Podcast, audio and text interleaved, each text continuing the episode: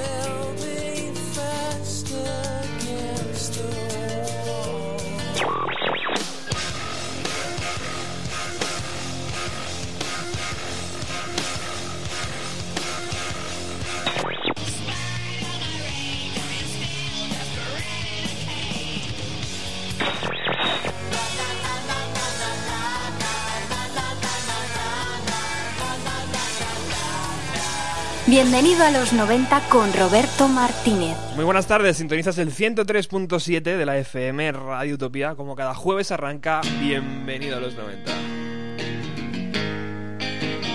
Y como no, hoy deberíamos arrancar eh, rindiendo nuestro pequeño homenaje a NTV Unplugged de Nirvana.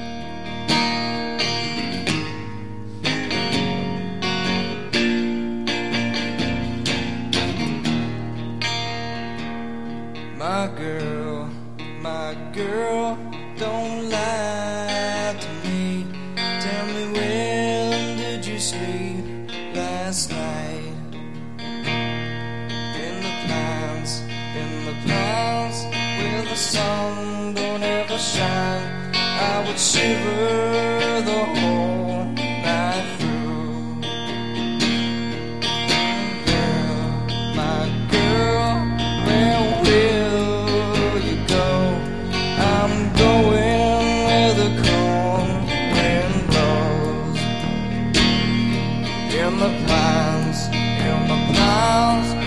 the sun don't ever shine, I would shiver the whole night through. Her husband was a hard working man, just about a mile from here. His head was found in a but his body never was found. My girl, my girl, don't lie to me. Tell me where did you sleep last night? In the pines, in the pines, where the sun don't ever shine. I would shiver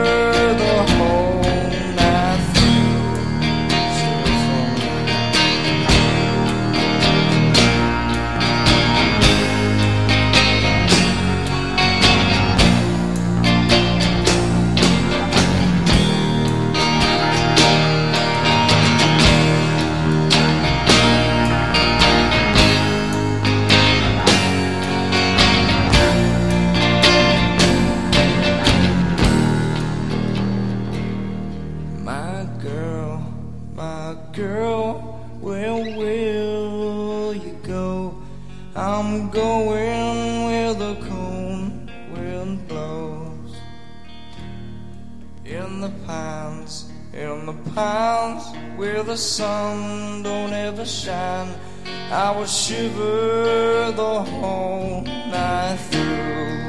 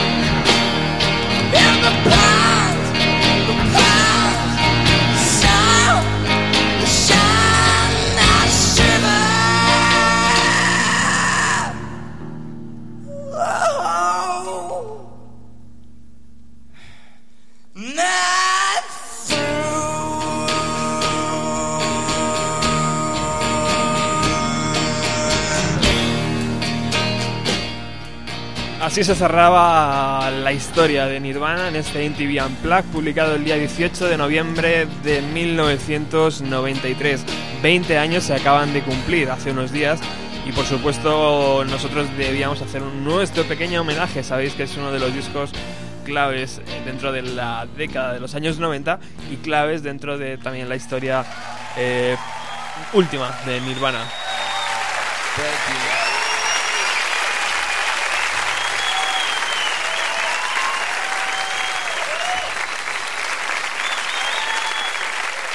Hoy vamos a tener un programa muy interesante. Hemos arrancado con Nirvana y vamos a continuar con el batería de esa banda, Dave Grohl, y su banda, los Foo Fighters. Hoy vamos a hablar del segundo LP publicado por esta banda llamado The Color and the Shape.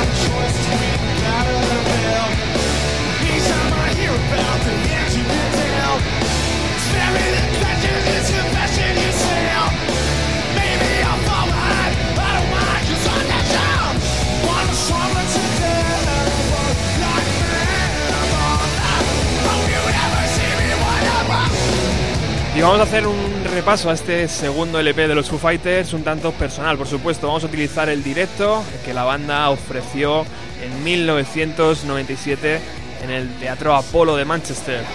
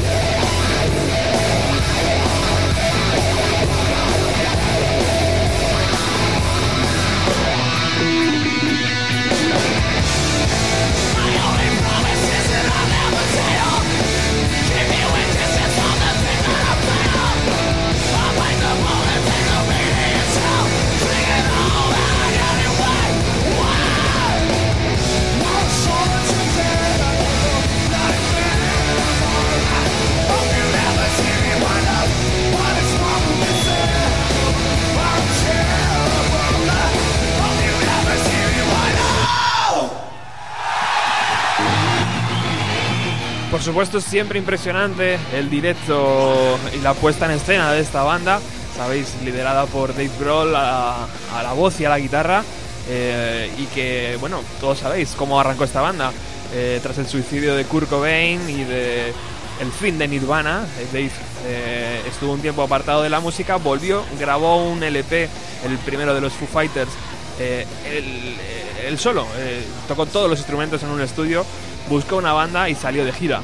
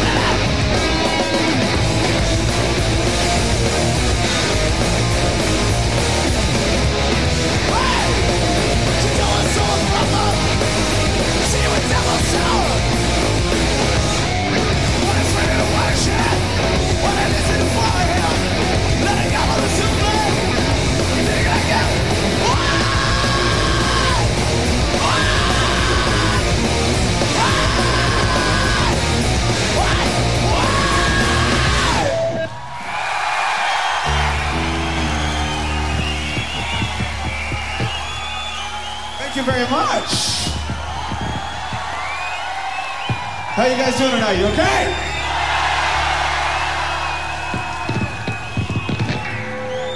So I don't know if you guys know this, but this show's being recorded for the BBC.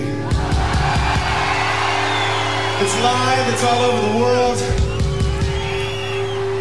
And I hope you guys enjoy it. We have a new album out, it's called The Color and the Shape. We're gonna play a bunch of new songs from it tonight.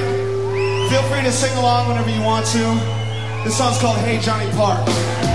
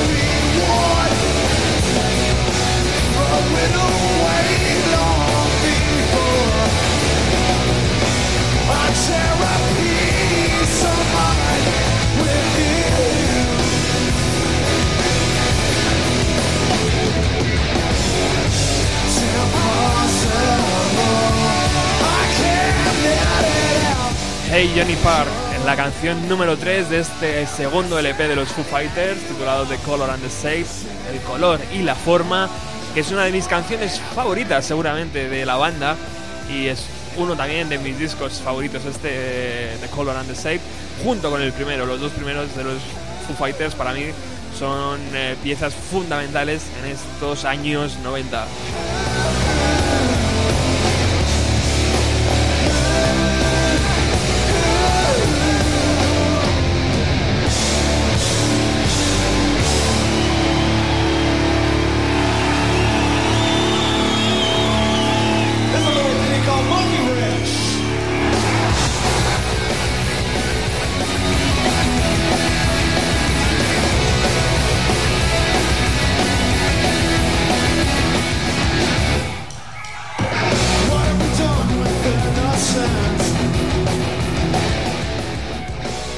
LP salió a la venta el día 20 de mayo del año 1997. Tiene un total de 13 canciones y una duración de 46 minutos y 47 segundos.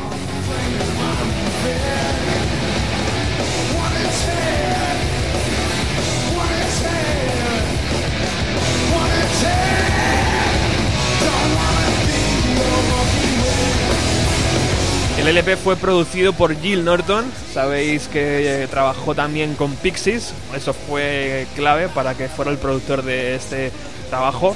Y fue lanzado por el sello Capitol Records, eh, eh, como sabéis una multinacional, pero bajo la licencia de Roswell Records, que es el sello propiedad de Dave Grohl.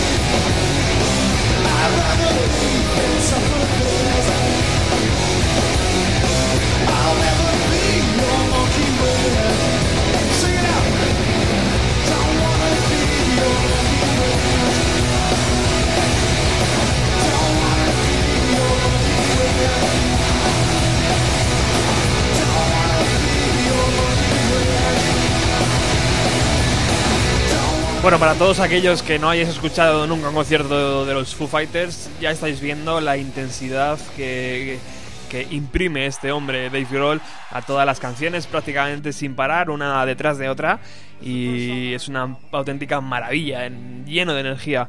Eh, bueno, en aquel momento la banda, como todos sabéis, estaba formada por el propio Dave Grohl, por supuesto, a la guitarra y, a la voz. Estaba Pat Smear, el también guitarrista de la última gira de Nirvana.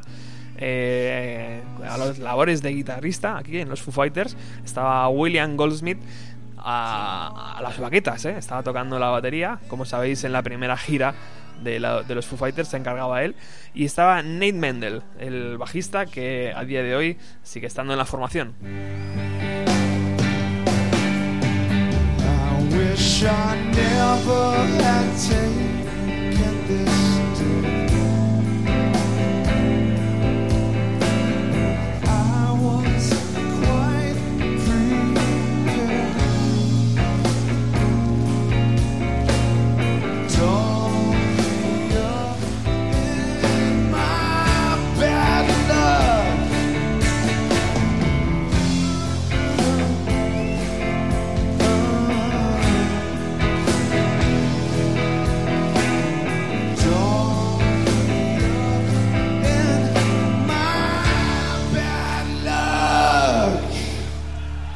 guys are very good. These notes are marked return to sender. I'll save this letter for myself. I wish you only knew good is to see.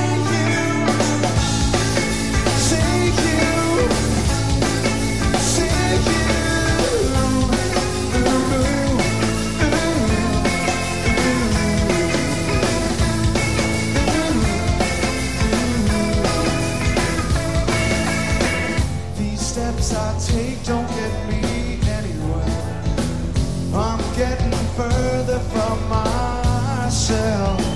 One thing is always true good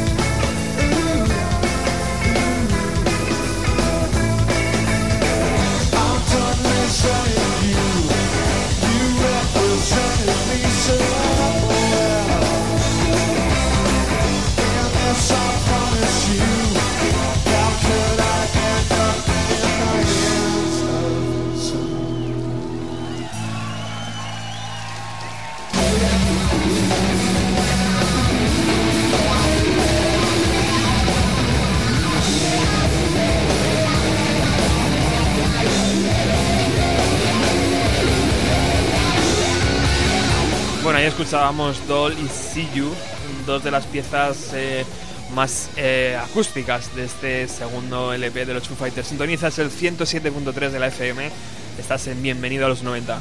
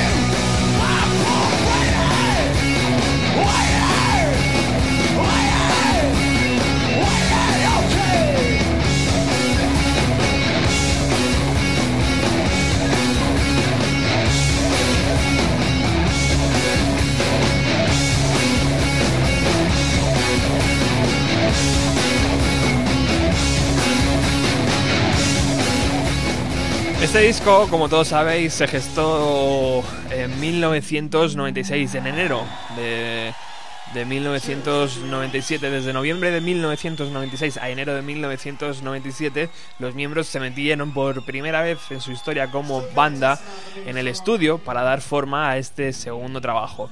Eh, se fueron a un estudio llamado Beer Creek en Washington para grabar las canciones, eh, como hemos dicho antes, con Dave a la guitarra y a la voz, con Pat Smear a la otra guitarra, con William a la batería y con Nate al bajo. Todo iba bien hasta que no fue tan bien y las tornas eh, cambiaron un poco porque como todos sabéis y como ya el propio Dave ha, reconocido en el, en el documental que, hace, hace meses ha salido de los Foo Fighters, pues eh, le hubiera tratado, le hubiera gustado tratar de otra forma eh, al batería, a William en Goldsmith, eh, porque mm, ¿qué pasó? Pues que en estas primeras tomas que se grabaron en 1997 en el, en el estudio de Washington, se grabaron prácticamente el 95% de las canciones que hoy conocemos con William a la batería. Eh, algo pasó, no se sabe si fue también problema de Jim Norton eh, o, el propio Dave Grohl el que dijo que bueno que las canciones no estaban bien y que se tenían que volver a grabar y que él iba a ser el batería.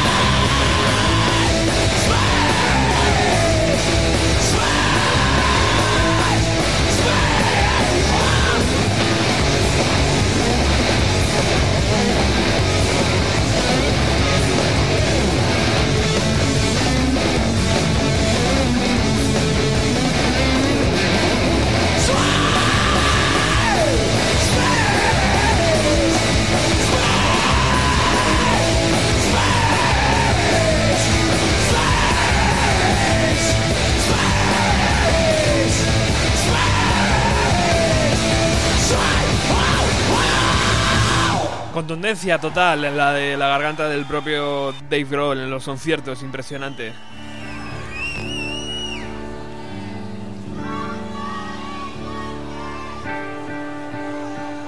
Siguiendo con el tema del batería, del problema con la batería en este segundo LP, tanto los fans como eh, muchos de los conocidos de Dave Grohl entendían que, era, que tenía que ser el propio Dave Grohl el que, el que tocara la batería en ese disco. Yo recuerdo esos días y por supuesto yo quería que Dave Grohl tocara la batería.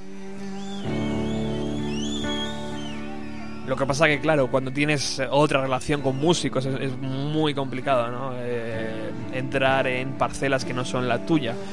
Aún así, William lo, lo, relata con un poco de humor en el DVD de los Foo Fighters, porque dice que tanto a él como a Nate, el bajista, el productor del LP, Gil Norton, les llamaba la sección arrítmica.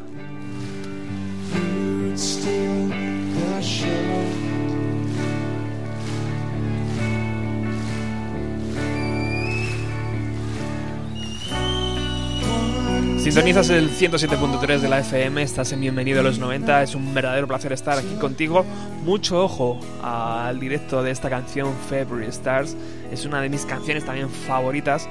Y mucho ojo, ¿por qué? Porque eh, está aquí una colaboración tremenda de Pat Smear a los coros, que en el LP no se puede escuchar.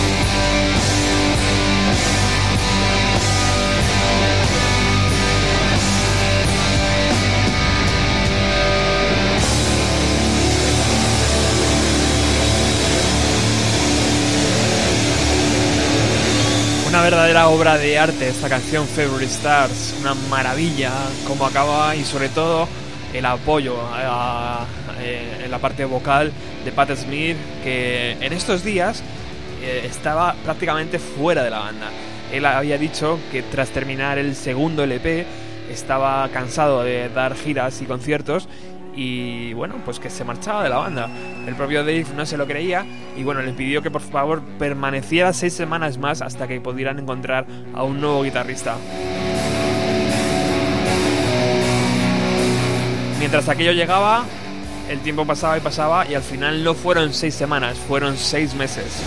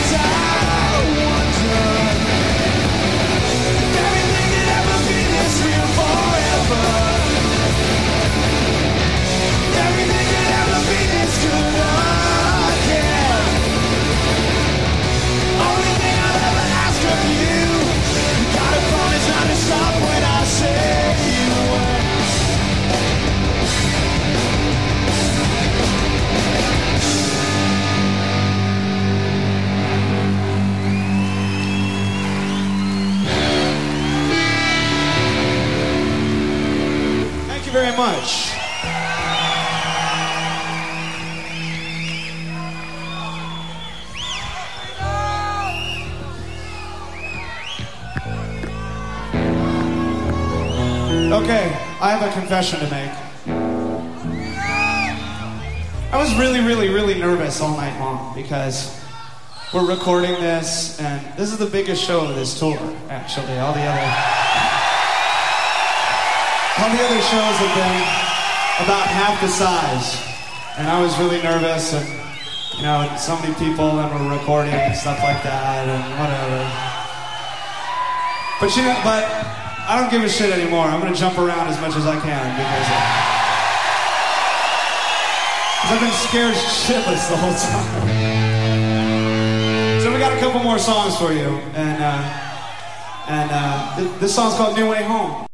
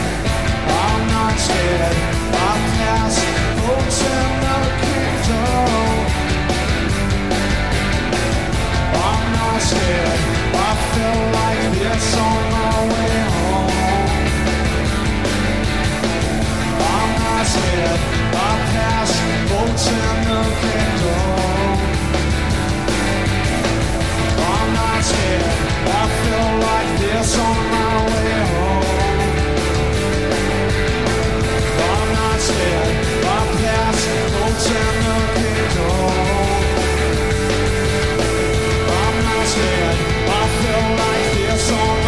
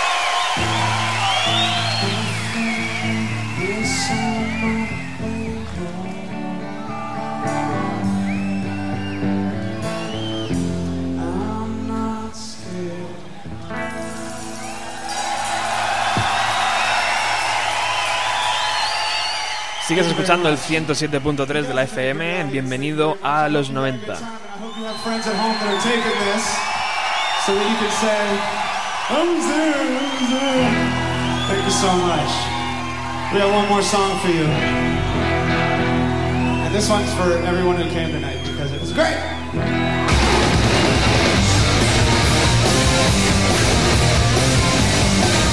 Hoy estamos haciendo un repasito al segundo LP de los Foo Fighters, The Color and the Shape.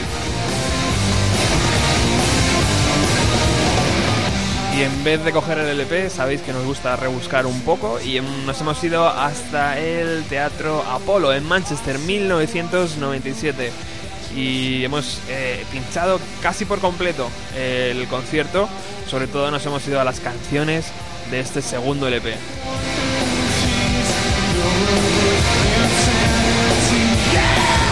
Y esta es la última canción del concierto, I'll, Stick Around. Canción que está en el primer LP, el LP que grabó por completo Dave Grohl, como sabéis, y que también es una verdadera joya y algún día, seguramente a no muy tardar, lo traeremos por aquí.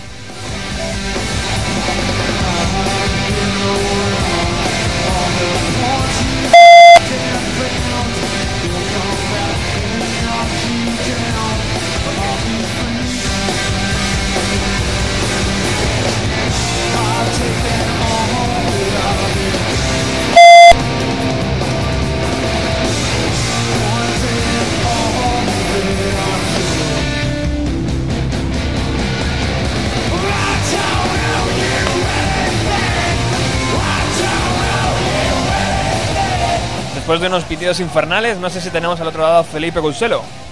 Pues sí, sí, aquí estamos. Ay, aquí estamos. madre mía, menos mal. Esto de las nuevas tecnologías me mata, amigo. Bueno, hombre, hay que, hay que ir acostumbrándose. Buenas tardes, compañero. Muchas gracias por estar al otro lado. Eh, hemos empezado hoy con, con el NTV Unplugged de Nirvana porque ya sabes que hace 20 años que salió a la venta. Hemos seguido eh, la historia un poquito de, de- de- de Seattle con, con Dave Grohl y hemos escuchado el The Color and the Shape, Felipe, que yo creo que también es de seguro que es uno de tus discos favoritos de Foo Fighters.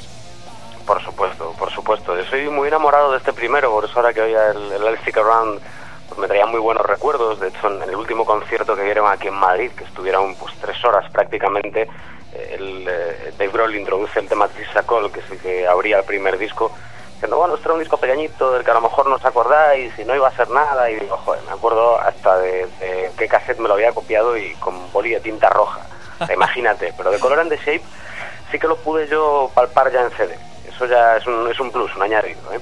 Muy bonito. Eh, de todas de todas maneras este disco evidentemente no sería lo mismo pero ni de lejos sin la presencia de- del productor de, de un tipo impresionante llamado Jill Norton que últimamente se deja caer mucho por bienvenido a los 90 querido Roberto Sí, señor, algún día habrá que hacerle un, un programita especial.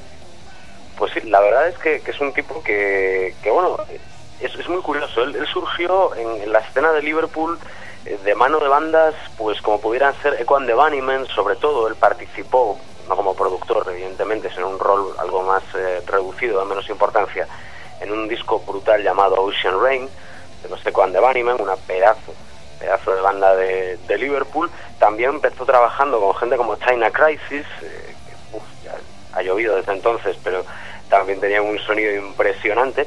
Y tuvo la suerte, él mismo lo dice siempre, tuvo la suerte de que justo esas bandas eh, pegaron y entonces, pues lo que suele pasar en estos casos, ¿con quién han trabajado? Yo también lo quiero. Eh, así empezó eh, esta historia el, el amigo Gil Norton, que por supuesto no habría estado por esta regla de tres, ¿no? Y según este esquema, no habría estado nunca acompañando a Foo Fighters si no fuera por lo que hizo eh, en, los finales de los 80 y principios de los 90 con los Pixies.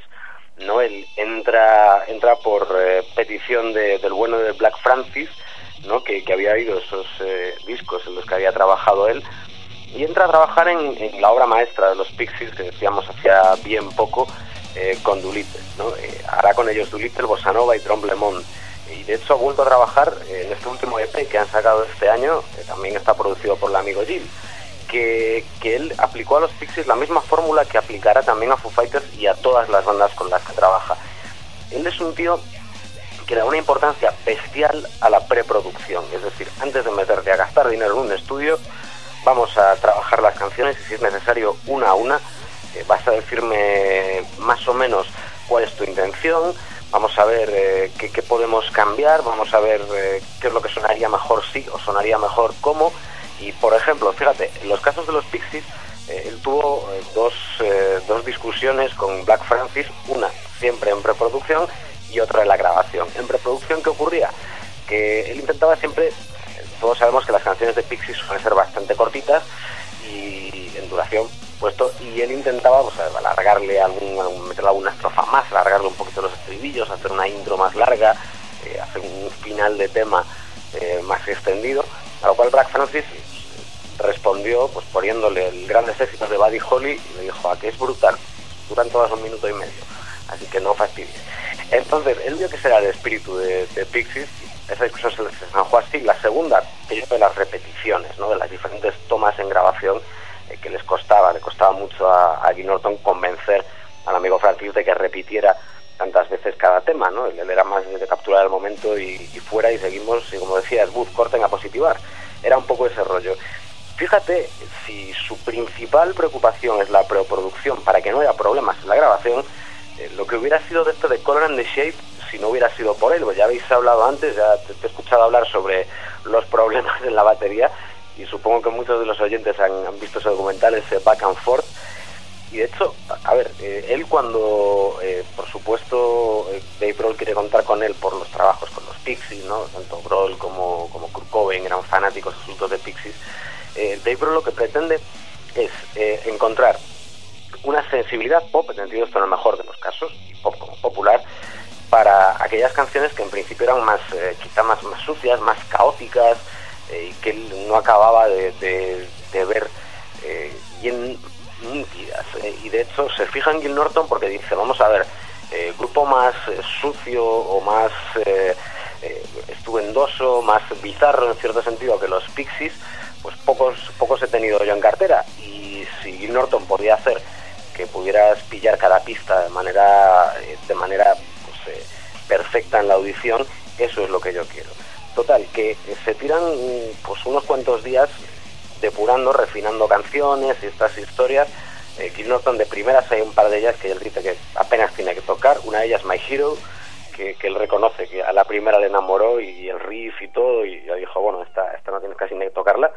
Eh, y a partir de ahí empieza empieza eh, un poquito la, la polémica, ¿no? Porque, a ver, en el asunto del batería eh, la sección arrítmica, como bien has dicho antes, él ha respondido en más de una entrevista luego, dice, no, no recuerdo haberle llamado exactamente así, pero eh, yo qué sé, eh, también tiene mucho que ver, porque por ejemplo Nate Mendel eh, era y sigue siendo un perfeccionista increíble y, si no eh, le dabas el ok al 100%, pues parecía que aquello sonaba fatal.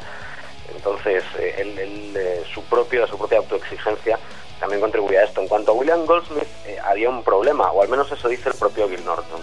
Eh, él decía, vamos a ver, yo sabía, todos sabíamos, que Dave Grohl era un batería, pues eh, de más eh, talento eh, y demás, ¿cómo decirlo? Tenía más su impronta propia que William Goldsmith. De hecho, Gil Norton siempre, siempre suele decir en, en cada vez que se le entrevista son los músicos con los que ha trabajado, que realmente la brillantez técnica de un músico puede quedar muy en un segundo plano al margen del espíritu que transmite. Tú puedes tener a, un pedazo de Guitar Hero que te toque 200.000 notas eh, sin fallar ni una y, con una técnica perfecta, pero a lo mejor un guitarrista de rock normalito eh, con un acorde transmite mucho más. Entonces, él decía que poniendo ese, la brillantez técnica aparte, mm, le faltaba a William Goldsmith primero esa personalidad y segundo creérselo. Y que él intentó por todos los medios durante la grabación pues eh, que aquello pues sonara más a, ese batería y no a y no a un tipo intentando imitar a Dave Grohl. Al final, pues eh, sintiéndolo mucho y, también lo sintió mucho Dave Grohl, que, está un poco inaguantable en aquellos días como consecuencia del el divorcio, creo, separación de su mujer, eh, pues eh, tuvieron que, hacerlo casi todos ellos mismos, aunque mantuvieron alguna batería eh, por ahí en alguna pista de, de William Goldsmith. Como, como te digo, había alguna canción que decían que no funcionaba ni para atrás. Ellos hablaban sobre todo de Monkey Ranch, por ejemplo, que hubo que rehacerla totalmente porque él decía que no funcionaba en, en absoluto. Y con esas, eh, con esas armas fueron diseñando lo que iba a ser pues un poco la, la consecuencia perfecta de lo que pretendía Dave Grohl. un disco mucho más mainstream o pop en el, en el mejor de los sentidos, mucho más audible, mucho más depurado y para una audiencia en principio eh, muy amplia y además conseguían que de alguna manera Dave Grohl conseguía que sus historias eh, se contaran bien. Eh, Gil Norton siempre dice que mm, un vocalista, y, eso se puede aplicar también a los solos de guitarra, por ejemplo, a la personalidad de un guitarrista, tiene que estar contando una historia siempre. Esa es la manera de conectar con el público y, es lo primero y lo principal que, que- hay que hacer. Eso se conseguía en este álbum. Lo curioso es que, claro, cuando unos cuantos discos y, años después, en concreto 10 años después, eh, Dave Grohl quiere volver a contar algo parecido como de Color and the Shape, a volver a hacer un álbum eh, con, con varias de esas líneas maestras, pues por supuesto vuelve a llamar a, a Gil Norton, ¿no? Y ahí aparece eh, Gil Norton para, para responder con un pedazo de álbum también, un disco, la verdad es que muy, muy bien producido y que iba a tener pues también mucha repercusión. Y va a ser un poco el, yo creo que el disco que empezara ya a upar a Foo Fighters como la gran banda de, rock americano de estos últimos 3-4 años, ¿no? que es al fin y al cabo en lo que se han convertido. Solo por eh, ir cerrando y destacar otros trabajos de, Gil Norton, y porque creo que son muy recomendables, eh, además de noventeros, eh, pues cogería un par de discos de Terror Vision, sobre todo el How to Make Friends and Influence People, que lo produjo, por supuesto, Gil Norton, al margen de Regular y Urban Survivors, dos años después. Los discos pues muy majetes, muy, muy caóticos y divertidos, como la propia banda Terror Vision. Y por supuesto, mm, también me gustaría destacar pues eh, sus colaboraciones con la banda de la Mitri. Eh, él toquetea un par de temas, uno o dos temas en su Waking Hours y luego en un discazo que se llama Change Everything, que se ocupa de la producción al 100%, si tenéis la oportunidad de escuchar pues, Be My Downfall, por ejemplo, que es un, un tema impresionante, ahí tiene, tiene una, una marquita eh, muy buena de, del bueno de Gil Norton. Aparte de eso, pues fijaos, ha trabajado con Echo Belly, con James, con Máximo Park, de hecho, que yo creo que debe ser el mejor álbum de Máximo Park, que es el de Pleasures, el Orally Pleasures. Eh, ha trabajado en un disco muy muy interesante como es My Old Familiar Friend de Brendan Benson, que es el, socio de Jack White en los Raconteurs. La verdad es que está muy pero que muy bien. Y además de eso, pues fíjate, eh, ha hecho el, el Gung Ho de Patti Smith eh, hace unos cuantos años, trabajó con los Canting Crowds en Recovering the Satellites, quizá uno de los discos más destacables, mm, bastante por detrás, eso sí, de August and Everything After. O por ejemplo, eh, llegó a trabajar en uno de los eh, LPs ya, ya un poco tardíos, llamado Worlds in Collision de, de la banda Pereubu, que también es una banda a descubrir, por supuestísimo, y que no es nada,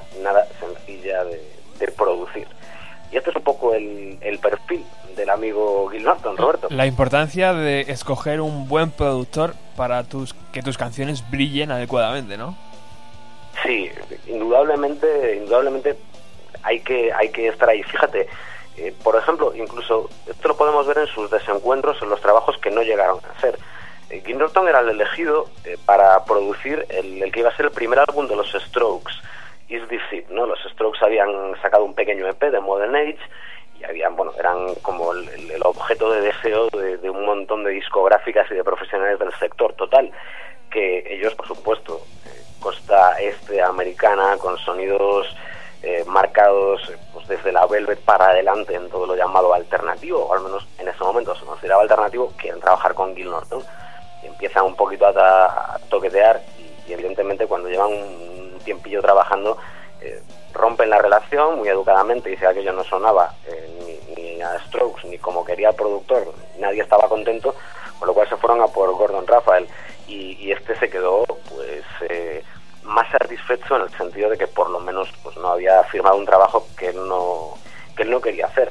Fíjate cómo son las cosas, que a Strokes le pasaría lo mismo en el segundo disco. Cuando van a sacar el segundo disco, ellos lo empiezan a grabar con Nigel Godrich, nada menos, ¿no? el productor de, de los gloriosos trabajos de Radiohead, y les pasa lo mismo. Eh, entierran esas grabaciones y vuelven a por Gordon Rafael eh, para, para volver a, a grabar el disco. Él, eh, por otro lado, y mira, así os lo, lo dejo por aquí apuntado, ya que hemos nombrado a Radiohead, dice que pues los dos, cuando le preguntan con qué bandas o artistas le gustaría haber trabajado, el primero cita a Rem, dice que, que Rem es esa banda con la que sí que le hubiera gustado trabajar alguna vez, y con los primeros Radiohead, sobre todo. Dice, "Bueno, ahora sería igual más complicado porque no sé muy bien qué es lo que quieren hacer o por dónde van a tirar, ¿no? Y, y ya tienen muchísima, mucho, mucho terreno cubierto, pero que sí que le hubiera gustado con esos primeros Radiohead. Eh, todas maneras eh, ya ha dejado su contribución en la música. Y, pero también te digo una cosa, Felipe, si has podido trabajar eh, con Pixies, ya puedes trabajar con todo el mundo, ¿no? Sí, es que, a ver, Pixies es lo que, lo que hablábamos el otro día, hace una o dos semanas, de las bandas referenciales, ¿no? Igual no son bandas tan que en su momento hayan vendido tantas y tantas copias, No, si pero lo digo por que la- hacen es por- cantera de músicos. Lo Entonces, lo digo por la relación. músicos que van a triunfar después van a querer al tipo que hizo esos discos que, que ellos quemaron prácticamente de tanto escuchar en, en sus cassettes, ¿no? O, en sus aparatos de, de reproducción de música. Entonces, eh, eso es un santo diseño. Yo creo que además para tú mismo escoger tus trabajos, ¿no? Eh, Sí, bueno, señor. Nick Norton es un tipo que se toma su tiempo eh, y que se toma eh, eh, las cosas con, con calma, con un criterio y no elige cualquier cosa. ¿no? Él siempre, siempre toma su tiempecillo, como digo, para, para decidir.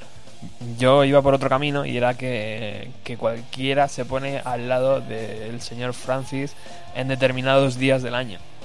Ah, bueno, hombre, pero ahí, eh, pues mira, él, él sigue diciendo, eh, Norton sigue diciendo que bueno, que a veces es más complicado que otras, eh, pero que una vez que ya has trabajado con ese alguien y has podido sacar pues, cosas como las que sacaron, ¿no? yo creo que desde el momento en el que hacen Doolittle, eh, por mucho a sangre, sudor y lágrimas que cueste, ¿no? dices, bueno, como ya sé que esto puede acabar en una obra maestra, porque ya lo hemos hecho, ¿no?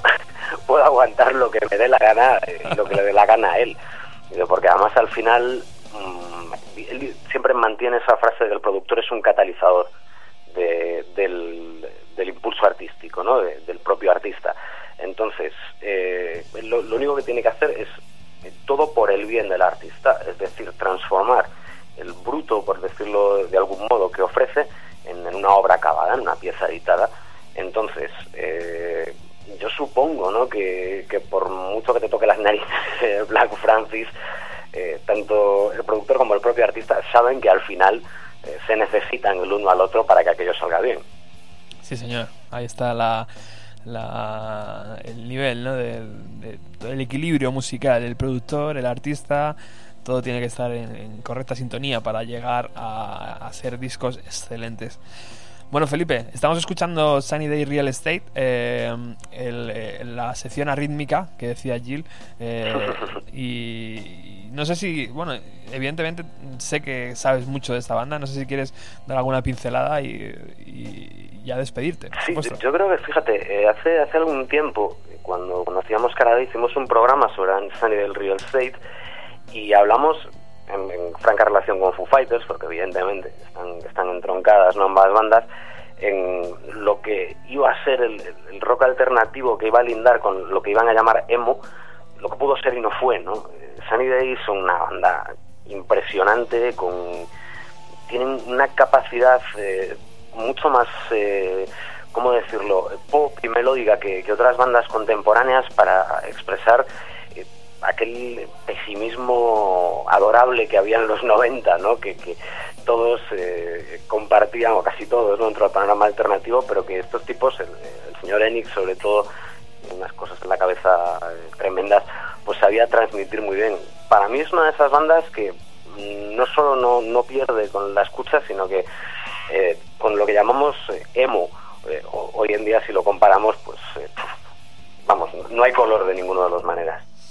Muy bien, caballero. Pues muchísimas gracias por estar un jueves más aquí a nuestro lado, calentitos en la emisora de Alcobendas y San Sebastián de los Reyes. Te esperamos el próximo jueves si, Muy bien. si quieres. Perfecto, entonces, un abrazo, Roberto. Un abrazo. Hasta luego.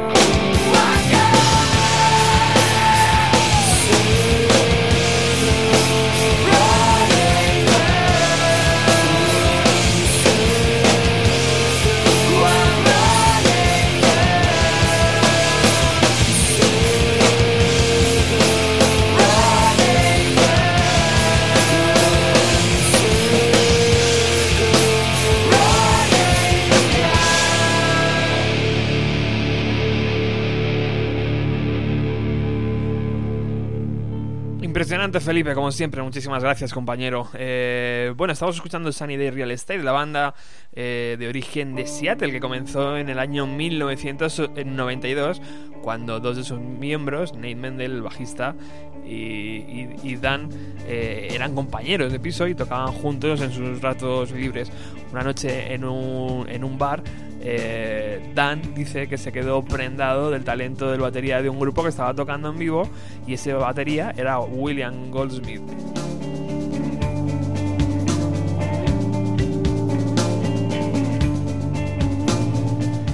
Esos tres se juntaron, empezaron a dar conciertos bajo el nombre de Empty Set eh, y, bueno, pues poco a poco se fueron eh, dando forma hasta que encontraron el sonido de Sunny Day Real Estate, que es el que estamos escuchando.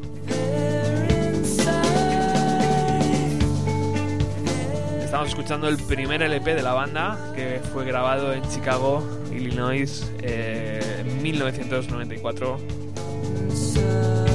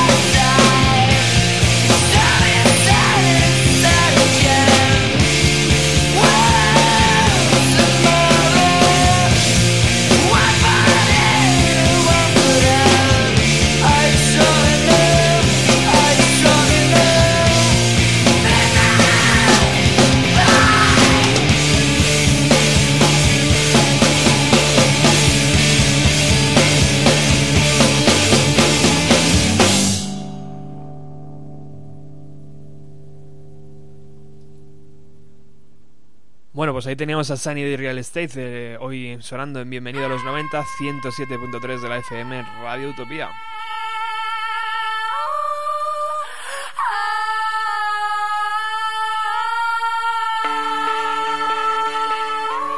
Poco más de decir de esta banda, evidentemente dedicaremos un día o un programa más extenso porque tiene tela, porque después de la publicación del segundo LP la banda se desintegró. Eh, Nate Mendel y William Goldsmith se pasaron a los Foo Fighters. Eh, Jeremy eh, empezó la carrera en solitario. Y bueno, en 1997 la- el grupo volvió eh, como trío, porque Nate Mendel decidió quedarse en los Foo Fighters. Y para cerrar el círculo de los temibles Foo Fighters, hoy Melissa of ¿Qué tiene que ver esta canadiense con eh, los Foo Fighters?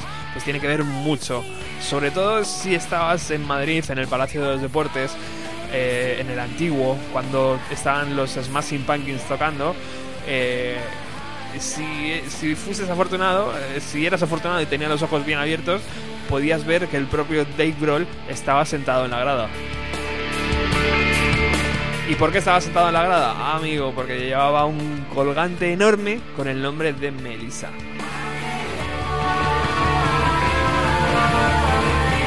Eso es verídico como que lo vi yo con mis ojitos. ¿eh? Estaba ahí el, hombre disfrutando del concierto de los Smashing, controlando que nadie le tocara a su pibita.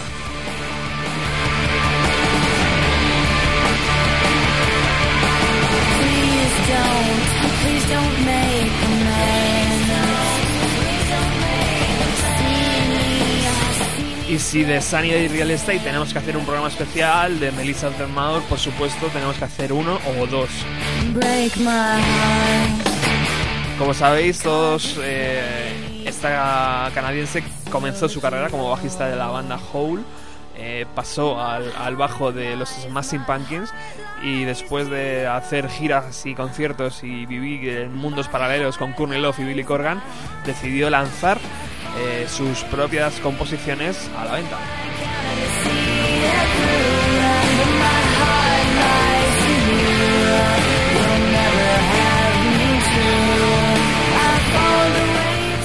Melissa Dermador, que a simple vista parece una casi modelo, porque es una chica eh, guapísima, pelo pelirrojo largo, eh, pero que no se corta con nada. Ha estado en, en- recitales versionando canciones de Black Sabbath. Dealing